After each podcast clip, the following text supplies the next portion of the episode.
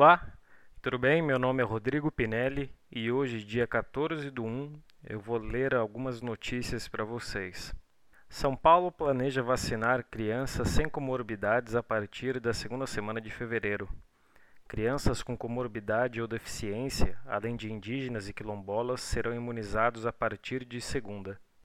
Governadores decidem descongelar ICMS de combustíveis em fevereiro.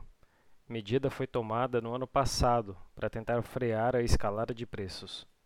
Escândalo no Reino Unido. Revelação de festinha antes de funeral agrava crise para Boris Johnson. Equipe do Premier pediu desculpas à Rainha Elizabeth II. Cinema.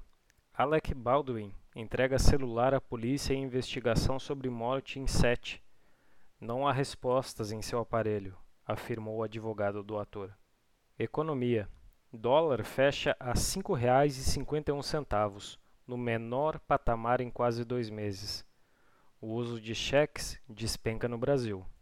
Morre aos 95 anos Tiago de Melo, poeta e defensor da floresta. Traduzido para vários idiomas, autor foi homenageado pela Bienal de São Paulo no ano passado. PGR pede inquérito sobre suposta ofensa de Cajuru a Gilmar Mendes o senador disse que palestras de ministro do STF eram venda de sentença. Bom, essas foram as notícias do dia 14 de 1 de 2022. Muito obrigado. Tenha uma boa noite.